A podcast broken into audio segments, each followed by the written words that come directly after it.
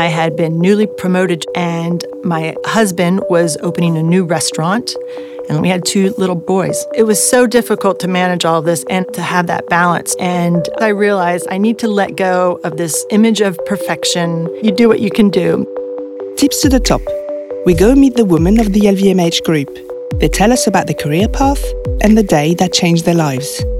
Episode 9 Dominique Jovine, Vice President General Manager for the Mid South USA at Moet Hennessy. I have all sales and marketing responsibilities for 10 states. Every day is different, it's extremely complex, but overall, we are managing all of the Moet Hennessy portfolio and every aspect of bringing that to life for the consumer. And it's been about a year and a half, and I wake up every day excited. I represent amazing brands and fantastic people who are working so hard. It's always in the back of my mind that I am doing the best job I possibly can because I want to represent everything to the best. I want them all to shine. I am half French and I am half American. I grew up in Bordeaux. So we have always been surrounded by the great wines of Bordeaux, and it's been part of our family culture. And I am also half American and went to university in America and studied advertising I originally started with Schieffelin in Somerset, which then became eventually Moet Hennessy.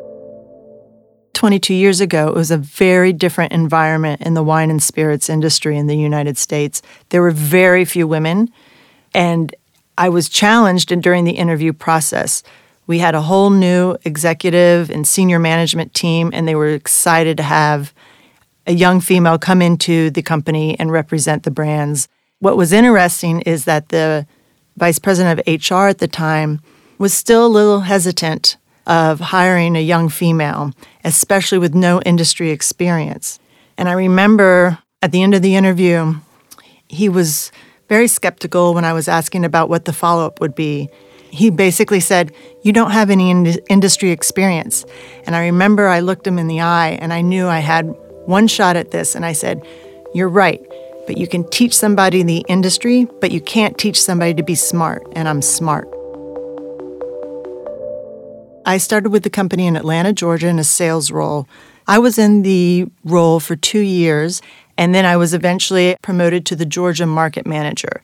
And one day I was in the halls and I was asked by somebody in HR if I had time for a cup of coffee. And they explained to me that they were offering me the role of a vice president general manager. And uh, there went the butterflies in my stomach because this was an ultimate challenge. It's something I had never even aspired to because there were no women in those roles. But I remember my best friend telling me, you know, Dominique, I just don't see you wearing the t shirt that said, I said no. And that just crystallized it for me. Of course, I'm going to accept this challenge of being the first female vice president and general manager in Moet Hennessy USA history. There was a very important moment eight or nine years ago. At that time, I had been newly promoted to the Georgia market manager position. The amount of that I had to learn quickly to be able to manage the market and all the complexities was extremely overwhelming. And my husband was opening a new restaurant and he's a um, he's a small business owner. He has no investors. He has no uh, support system. So this was us, and every resource we had was focused on this. So his time was 100% consumed with the restaurant, and we had two little toddler boys.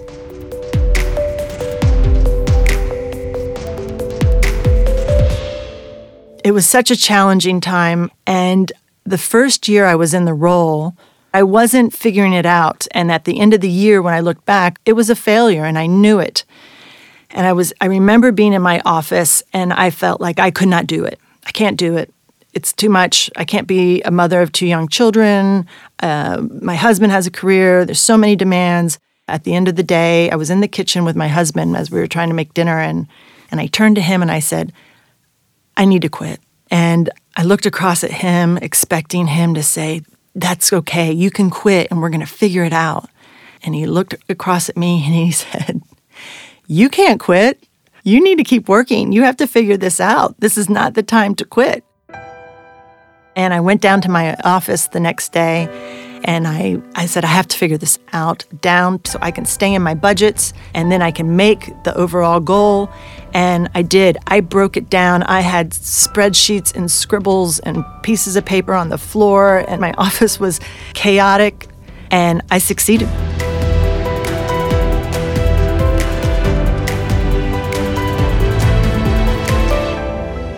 Next year, I had a very high completion of my goals. I had the second highest in the country. And I, I had that satisfaction, of course. And from there, once I realized I've got this, I, I figured it out. Of course, I just kept going and going and going over the next couple of years.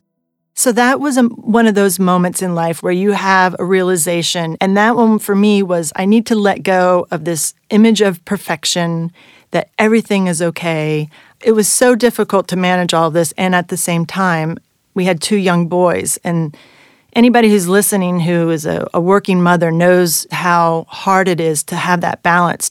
I remember we had signed one of our sons up for baseball, and I received uh, the, the note where the the coach's name, and that name happened to be the same name of the division manager for our uh, retail wines division at our distributor.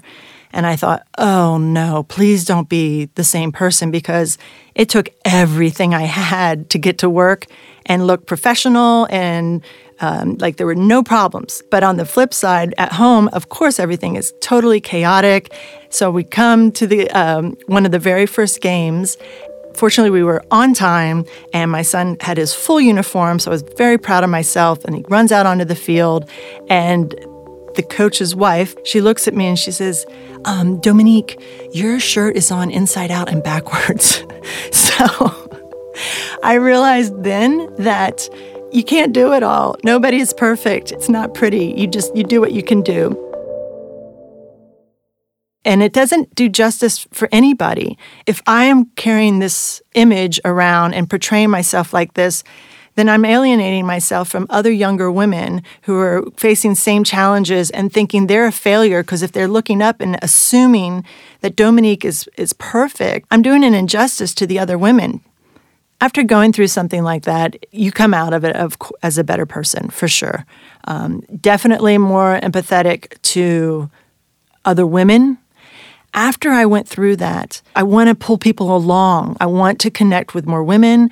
So I pivoted from looking at other women as a competitor to a colleague or maybe somebody I can help.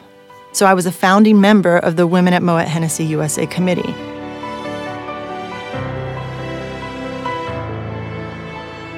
This is my advice. Sometimes in life, you are going to have a career change, you're going to be really challenged at work.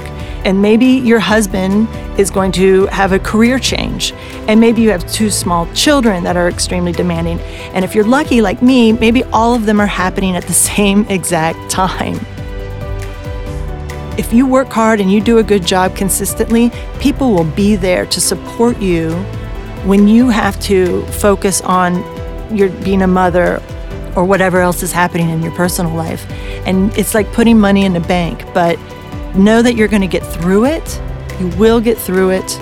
You will survive, and you'll be better for it.